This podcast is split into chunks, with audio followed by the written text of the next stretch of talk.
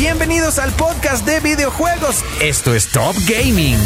Este es el podcast de hoy 89.7 pm. Perfect. Esto es lo más top, top, top del mundo de los videojuegos. Entérate de lo más top del mundo de los videojuegos. Esto es Top Gaming, aquí en hoy 89.7 FM. Comenzamos. Y ya estamos de vuelta aquí en el 89.7 FM para platicar de más gaming. Mi querido George Covarrubias de Gixila. ¿Cómo andamos, George? Todo bien, Diguito, ya muy contento de estar aquí de vuelta otra vez en cabina. No habíamos podido estar de regreso. Había habido mucho movimiento. Luego tú andas viajando, andas Ya en sé. Tulum, ¿no? Viendo ahí. Andaba de, este, andaba comiendo de- pizza, ¿no? De Tuluminati. Andabas de Tuluminati, ¿no? comiendo pizza, ya sabes, Es ¿no? De todo, de todo andábamos. Pero ya andamos de vuelta. Ya, ya estamos aquí. ya Cuéntame estamos de qué vamos a platicar hoy. Eh, ¿Has escuchado ya, Diguito, de este juego? Yo le digo el mundo de los cuates. El mundo Porque de los es, es cuates. Pal World. Sí, sí, sí, porque es pal de amigo, ¿no? Pa- pa- el, el mundo de los compas. Exactamente, el mundo de los compas, por supuesto, ha sido, yo creo que ha sido la noticia de todas maneras de la semana por el número de descargas, por el número de gente que lo está jugando. Creo que, a- aparte, creo que había roto un récord de más gente conectada jugándolo al mismo Sí. tiempo. O sea, era una cosa bestial. Se Sí, llama o sea, Pal World. Tiene aproximadamente una semanita aproximadamente de que se estrenó el juego y ha sido todo un fenómeno desde lo que tú estás comentando precisamente, desde las descargas, desde las compras, desde la cantidad de gente que lo está jugando también en Game Pass, desde la gente preguntando si vas a ir para PlayStation 5 o para Sí. Nintendo Switch porque ya han increpado precisamente a directivos de Sony diciendo, ¿qué óvole muchacho? ¿Qué, qué, qué onda? Queremos Sí. a los queremos a los Pal Worlds en, en PlayStation y Y que dijeron, porque lo que oí es que dijeron que todavía no estaba en los planes. O sea, que sí es algo que viene, o sea, como que, ah, sí estamos en pláticas, pero no está en el futuro cercano. Sí, no, exactamente, no está en el futuro cercano, o sea, lo- lo- no estamos cerrando la puerta, Sí. pero no hay oportunidad, y Nintendo tampoco ha dicho absolutamente nada. No Yo creo que se estarían limitando bastante si no lo hicieran, ¿no? Sí. Pero ahora hablemos por, el, por ejemplo, el tema de las críticas que ha recibido el juego, que bueno, más vale que hablen a que no hablen, ¿no? O sea, que hablen mal. ¿no? Dicen, a no que hay- no hablen. Yo di- difiero un poco, pero sí hay mucha banda que dicen no hay, no hay cierta Mala cosa publicidad, como ¿no? mala publicidad.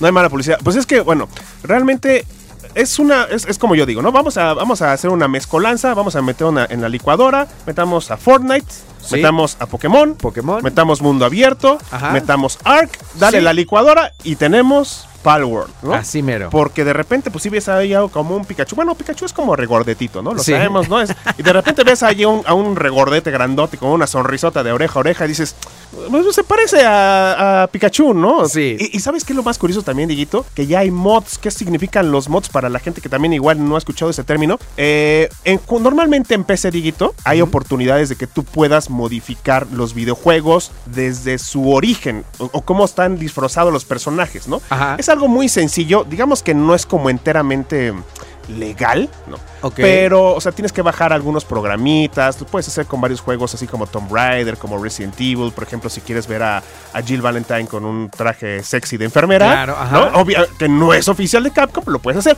pero ya hay un mod también de Palworld que tiene a todos los personajes de Pokémon, claro que sí, o sea, estás, estás jugando ahí con Ash, capturas también por ahí a Pikachu y dices, en tres días, en tres días ya la gente está haciendo mods. O sea, imagínate el fenómeno que significa este videojuego, Diguitos. No, maravilloso y aparte porque nos da una idea también de hacia dónde va, porque como dices, metiendo estas cosas a la licuadora es probable que al que siguiendo una línea de Fortnite comencemos a ver personajes metidos en este mundo abierto de diferentes franquicias. Sí, sí, sí, sí, exactamente. Ah, eh, el estudio de desarrolladores es, un, es japonés, se llaman Pocket Pair. Y también ellos estaban diciendo que no están preocupados en lo absoluto sobre cuestiones de que estén infringiendo eh, derechos de autor. Ok. ¿no? Porque dicen, no, pues nosotros, pues este juego salió, ya estaba listo, ya habíamos lanzado trailers, ya es para que nos hubieran dicho, oye, oye, ¿qué está ¿Qué está pasando, pasando por ahí? aquí? ¿no? Exacto. Entonces dicen, no nos preocupa, dice, es más, o sea, mejor que hablen y, y no nos preocupa porque todo está en regla. O sea, lo hicimos con todas las de la ley, Claro. básicamente. El juego está en Steam, está bastante económico, ahorita lo pueden encontrar este en 300 pesos aproximadamente. O sea, tiene descuentitos, creo que está oficialmente el, precio- el, juego cuesta 360, 370 pesos, ahorita está en 300 pesos, lo pueden descargar o si tienen Game Pass, Era lo que te iba a decir, si totalmente Game Pass gratis. Y, si lo quieres comprar, pues también ahí está disponible en la, en la tienda digital de, de Xbox. Vamos a ¿no? ver hasta dónde llega este juego, porque siempre es como ver el nacimiento de repente de una nueva red social, ¿no? Porque al ser de mundo abierto es donde la gente se comienza a quedar de ver para hanguear, es donde se comienzan a ver para muchas cosas y la euforia que tiene este juego, eh, esperemos que no, no sea como Threats. Sí, no, no, no creo, no creo. ¿eh? O sea, en- en y además día con día Pocket Pair, o sea, el estudio desarrollador va publicando en X cuántas descargas van. O sea, están diciendo ya en, en- en tres días ya llevamos tantas Tantas. descargas, en cuatro días, o sea, sigue creciendo de manera muy impresionante el videojuego. Es que eso es lo que los tiene también ahí como picados a la gente de pues estará bueno y hay que descargarlo. Pero bueno, oye, Dieguito, dime que viste este tráiler, por favor, dime que lo viste, porque Ajá. yo cuando en el momento en que lo vi me emocionó muchísimo. Antes que nada, un saludo a toda la banda que nos está escuchando, discúlpame, es la, es la emoción del momento. es la, la The emoción. Hero of the Moment. The Hero of the Moment. Cuéntame.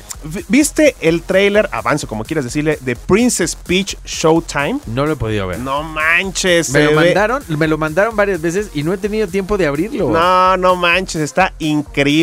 Este próximo juego que se estrena el 22 de marzo, de manera exclusiva, por supuesto, para, Para Nintendo, Nintendo Switch. Switch, ¿no? ajá. Es lo que siempre he dicho. En el momento en que veamos fuera a Mario de manera legal, de manera legal, ¿no? Sin mods ni nada de este tipo de. Ya, ya hablamos un poquito de, de lo que eran mods, ¿te acuerdas, no? Ajá, sí, sí. Este, que, algo que, que sea legal, se acaba el mundo, ¿eh? O sea, Mario fuera de Nintendo, se acaba el mundo. A ver, de manera legal lo vimos en iPhone, ¿no? ¿No, no llegó al Apple Store de manera legal? Pues sí, algo, Ah. pero, pero, pero, pero si lo viéramos, por ejemplo, en Xbox o en PlayStation. No, no, bueno, ese, Ah. es, ese es otro cantar, pero fuera de Nintendo ya estuvo. Ya estuvo, ya estuvo. Ah, eh, Pero bueno, ajá, Eh, exacto. bueno, este nuevo juego es la primera vez que veremos a la princesa Peach, eh, la famosa princesa del reino champiñón, teniendo su propio videojuego. Ajá. Pero está increíble también porque no vimos a Peach eh, como en varias facetas o en o varias profesiones o varias habilidades que va a tener a lo largo del juego.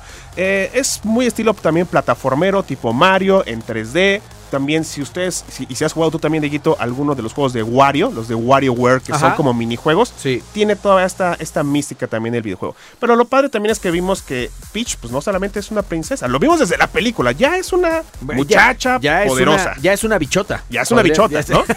Ya es una bichota con todas las de la ley, Exacto. ¿no? Y acá también la vemos siendo vaquera, siendo ninja, manejando un sable mejor que Ninja Gaiden, ¿no? Eh, la- Yo- es- el último Ninja Gaiden, ¿cómo le batallé? Qué bruto. no manches, los. Ninja Gaiden de Xbox, o sea, si los de Nintendo eran complicados. No, no, estos ya estaban cañón. Sí, los de Nintendo me acuerdo que también Una- siempre le batallé. Una franquicia, a ver si hablamos más pronto de eso. Es más, lo vamos a dejar a Ramsés, porque a Ramsés le gustan esos juegos. Ajá. Que nos hable luego de Ninja Gaiden, una franquicia un poquito olvidada, ¿eh? También. Sí, ahora qué tal. Pero bueno, ajá, muy al estilo Ninja Muy al Gaiden. estilo Ninja Gaiden, también siendo investigadora ahí como buscando, así con su, con su trajecito y su sombrerito de investigador y así todo bien padre. Y Ajá. hasta repostera, no reportera, repostera. ¿no? Vámonos. Pues siendo todos los pitufos en uno, ¿no? Sí, sí, sí, básicamente. Pitufo portachón, eh, pitufo cocinador. Pues es la, la Peach eh, bichota, tú lo dijiste. sí, tal cual la puede todo.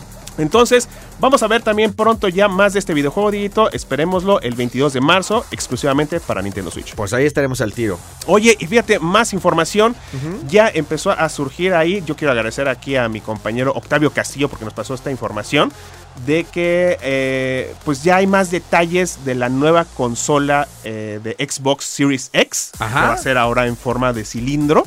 Ok. Pero también lo más importante, y hay que aclarar aquí, es que va a ser completamente digital. Estamos, ya no. se está acabando el tema físico. Tengo miedo, quiero llorar, quiero llorar. Oye, Conserven sus videojuegos porque ahora sí creo que ya van a empezar a valer. Hubo este, una noticia en eh, que si no me acuerdo la semana pasada, digo aquí en México ya sabemos que no hay Best Buy, pero en Estados Unidos que le decía adiós a todo lo sí, físico. A todo lo físico. O sea que ya discos para videojuegos, música, todo ya va, eh, ellos, por lo menos ellos a lo físico. a mí me encantaba ir a Best Buy, pero precisamente al botadero, porque decías, encontrabas cosas que dices, manches, está en 5 dólares, no inventes. Y ahora se van a encarecer los precios. Seguramente eso es lo que va a suceder. ¿No? Regresará. Y aparte, muchas cosas ya de caro porque va a regresar el vinil. Ya ves que regresaron. eh, Selena Gómez sacó hasta una. Uno Ah, de sus sí. discos lo sacó en cassette. Ajá. O sea, también vemos que, que serán caros. Sí. O sea, definitivamente serán caros. Pero bueno, ajá. Ahora, eh, también yo creo que oficialmente, mi queridísimo Dieguito, vamos a ver de esta consola eh, en, a mediados de año en el Xbox Game Showcase. Es muy probable que veamos ya el lanzamiento oficial o que diga Xbox, sí, aquí está el diseño oficial, lo que verdaderamente va a ser. Eh, y como les decía, y al mercado también saldría en octubre o noviembre, reiterando, totalmente digital. Por ahora lleva el nombre de Xbox Series X Brooklyn. Ok. Esta tendría un, un almacenamiento de un terabyte, ¿no? Mm. Pues es lo que también traía la de la Series X. Sí, no está O sea, un terabyte, pero ya sabes, con todo el, instalado, pues tendrías como unos 800 gigas de, Claro. de almacenamiento disponible, ¿no? Ok. Eh, no se sabe mucho, apenas es como información ahí medio, medio escasa, Ajá. pero ya salió a la luz. Está ¿no? bien. Ya salió a la luz. ¿no? Pues ahí estaremos al tiro. ¿Precio? Eh, 499 dólares se dice. Ok, pues. ah, está bien, ni muy, muy, ni tan, tan. Y bueno, vamos pues sí, lo que andan unos 11, 12 varos aproximadamente. Exacto. Para algo digital también. Dices, bueno, vamos a ver qué tal, ¿no? Hace unas cuantas semanas, días aproximadamente, se llevó a cabo una nueva edición de la Xbox Develop- eh, del Xbox Developer Direct. ¿Qué es esto? ajá. Es pues un directo donde vemos también avances de nuevos videojuegos, pero la novedad aquí es que aparecen precisamente los desarrolladores, los developers, hablando un poquito del juego, ¿no? Ok. ¿Qué pudimos ver ahí? Principalmente, Dieguito, va- a ver si te voy a hacer una tonadita, a ver si te suena. Tan, taran, tan, tan, tarán. Indiana Jones, por supuesto. Indiana Jones. Regresa Indiana Jones de manera, yo creo que va a ser de manera temporal, exclusivamente, digo la exclusiva de manera temporal, a Xbox. ¿Por qué? Porque este juego está siendo desarrollado por Bethesda. Ya es un estudio que pertenece a Xbox. Vi la imagen, porque de hecho la imagen es muy de Harrison Ford, ¿no? Sí, sí, La sí. vi, super él ahí. Es Harrison Ford. El juego se va a llamar Indiana Jones and the Great Circle o Indiana Jones y el Gran Círculo. Ajá. Es una historia que ocurre precisamente entre cazadores del arca perdida y la última cruzada. Ok. O sea, todavía es, es, es un muchacho, es jovenzuelos, eh, cuarentón. Cuarentón, digamos. Cuarentón Indiana, o sea, en su... Sí, porque siempre ha sido ya un doctor. En su o sea, momento, ya había salido No, mucho de la pero en la primera cuarta que sale acá bien fortachón. Bueno, sí, y le es quieren- cuando le quieren quitar el corazón, ¿no te acuerdas? Ah, me encanta a mí Indiana Jones. Me encanta a mí muy Indiana. Jones. Va a ser en primera persona. Eh, hubo un poquito como de. Dices, "Ay, yo quiero ver a Indiana Jones ahí Claro. como, como un Charted, como Tomb Raider, ¿no? Pero vamos a ver qué tal. No dije, solamente dijeron que va a salir este año. Yo creo que a mediados de año va a haber otro showcasito de Xbox Ok. donde veamos definitivamente la, la fecha final de estreno. Eh, pues, precio, pues, ¿qué les digo? Normalmente los videojuegos están costando 1.500 pesos. Sí, Entonces, a mediados de año seguramente sabremos cuándo sale. ¿no? Ok, perfecto. ¿Qué más pudimos ver ahí? Eh, Senua Saga Hellblade 2, otro título muy, muy esperado, Diguito. La primera parte, Hellblade, de este juego salió también multiplataforma. Sin embargo, eh, esta segunda parte va a ser de manera exclusiva otra vez para, para Xbox. Eh, ya lo habíamos platicado un poquito. Este personaje de, se llama Senua, es el, es el nombre de, de este personaje principal. Ella sufre esquizofrenia. Ok. ¿ok? Entonces, los desarrolladores del videojuego que se llama Ninja Theory, el estudio, nos recomiendan mucho desde el primer videojuego que utilicemos audífonos para que podamos vivir la verdadera experiencia de lo que siente o experimenta una persona con esquizofrenia. Claro, y créeme, se siente bien cañón. Sí, ¿no? Que está muy loco la sensación. Se siente bien Con cañón. las voces y todo. Ay, Lo güey. super chido también es que ya tenemos fecha también de estreno. Es en marzo de este año. Por fin, Dieguito. Ajá. Seguramente va a ser eh, en Game Pass. Entonces, de lujo, ¿no? Para los que tengan Game Pass. Ya lo saben, ¿no? 1500 varitos aproximadamente, ¿no? Ok. Por último, fuera también ahí ya de, del Developer Direct. Llega ni más ni menos, ya lo habían dicho también hace poquito, Dead Stranding Director Scott, este último juego de Hideo Kojima Ajá. para tu iPhonecito que tú tienes. ¿no?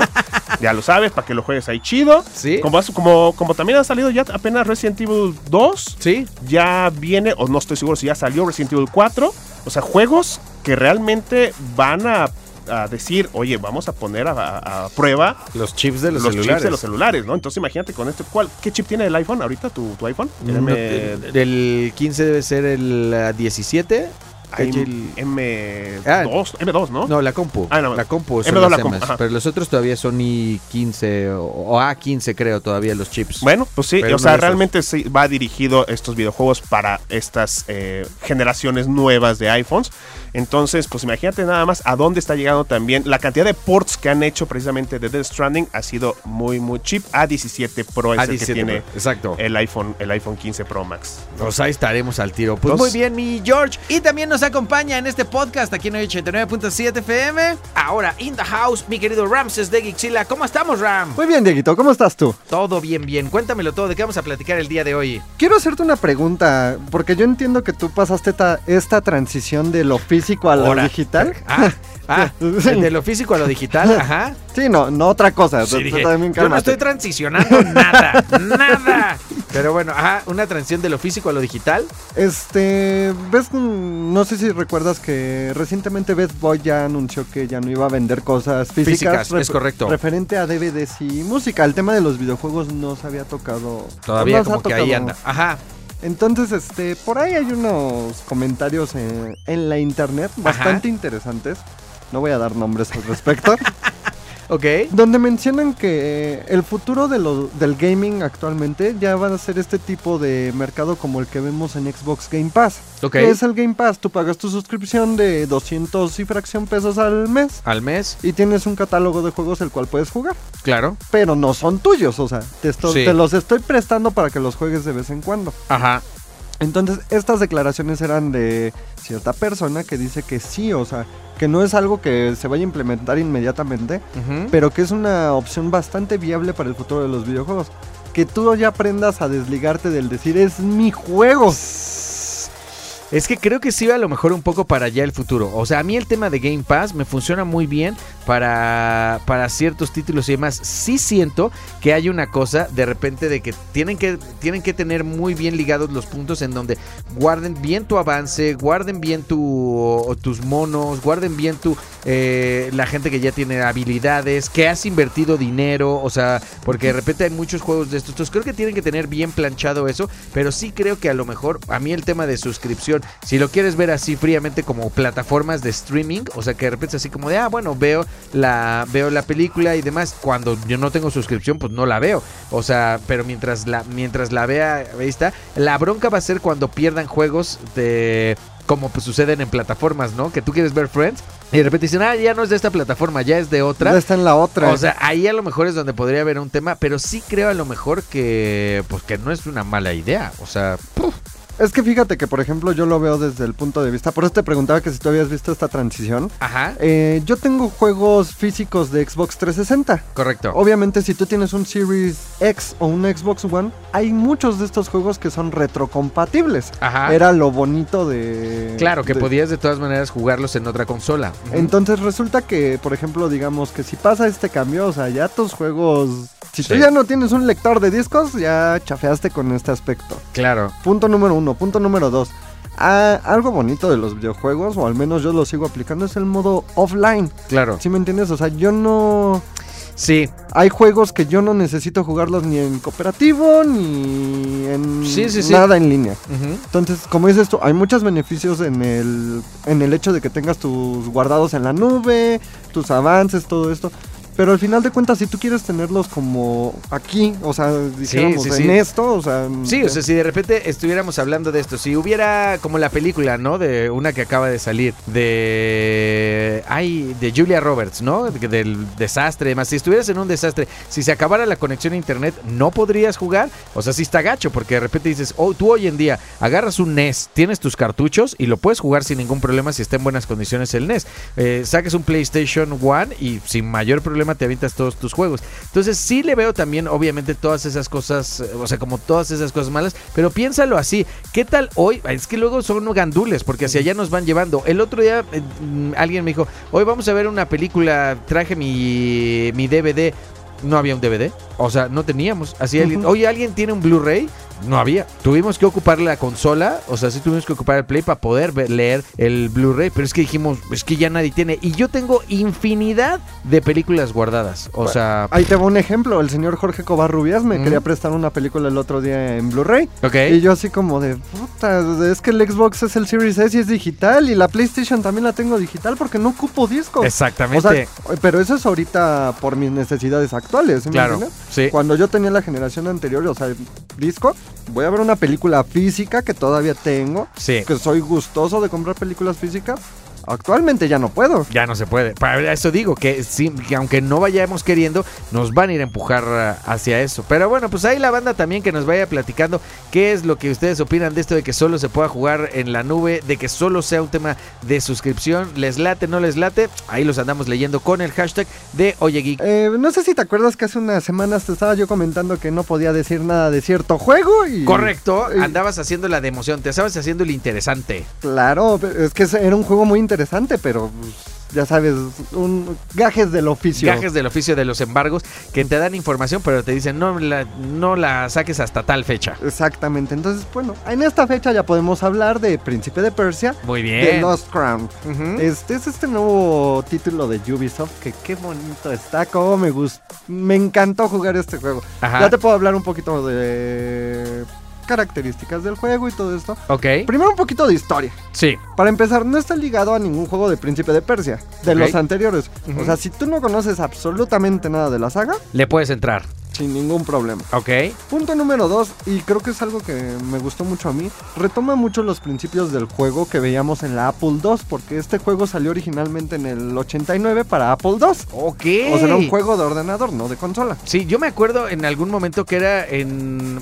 ¿Qué, año dijiste? En el 89. No, no, no, no tanto, pero, o sea, no tan atrás. Pero me acuerdo que yo llegué en la escuela, que me lo llegaron a poner y todavía cuadriculadito, o sea, todavía de 8 bits o algo por el estilo, y todavía me, me acuerdo que podías ahí jugar. Creo que era muy estilo Mario Bros, me refiero, o Karate o sea, que era nada más de dos planos, ir avanzando, brincar. Eh, Era plataformas. Sí, sí, exactamente. Pero bueno, ok. Seguramente tú estás un poco, eh, la mayoría están un poquito más fami- familiarizados con la trilogía de las arenas del tiempo. Ok. Que fue lo que vimos en Xbox y en PlayStation 2. Ajá. Donde veíamos al príncipe a través. En el primero era con la, eh, las arenas del tiempo, tal cual. Ajá. El segundo y el tercero me parece que era el Two Crowns y The Water Within. Ok. Este. Pues, eh, tenían otro tipo de historia, te lo puedo comparar un poquito como God of War. Ok. O sea, era más o menos la De ese mecánica. estilo. Ujú. Ajá. De, The Lost Crown ahorita ya retoma esa fórmula original de plataformas, este, vista 2D. Tiene algunos puntitos ahí porque ya es muy llamativo. A pesar de que la vista es 2D, el personaje está muy 3D y las habilidades se ven en 3D. Las cinemáticas se ven preciosas. Ajá. En la consola que lo juegues. O sea, en la Nintendo Switch lo puedes jugar a 1080 a 60 cuadros por segundo.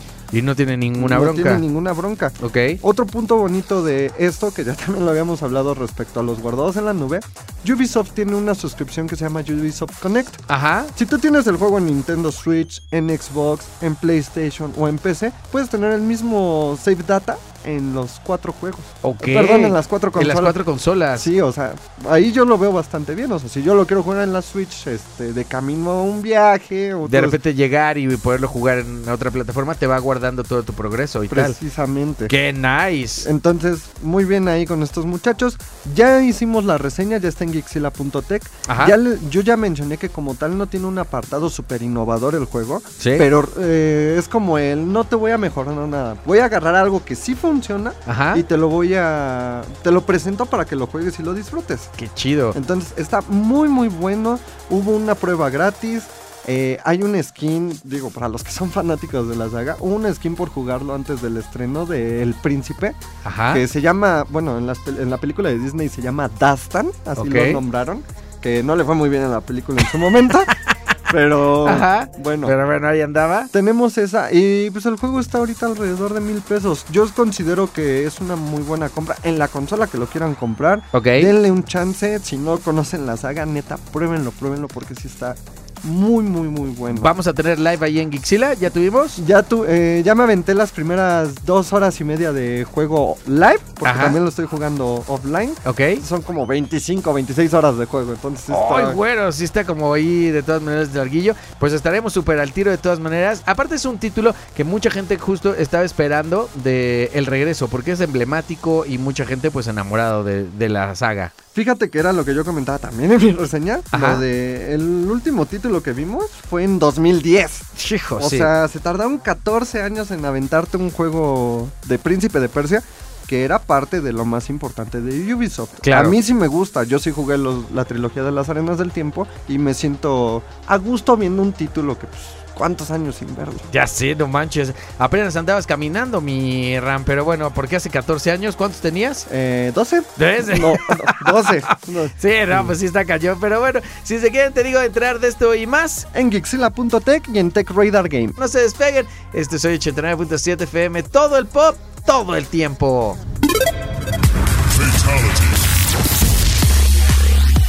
Y esto fue el podcast, el podcast. Esto fue todo en el podcast de videojuegos Top Gaming. Aquí en el 89.7 FM nos oímos en la siguiente. Fatality.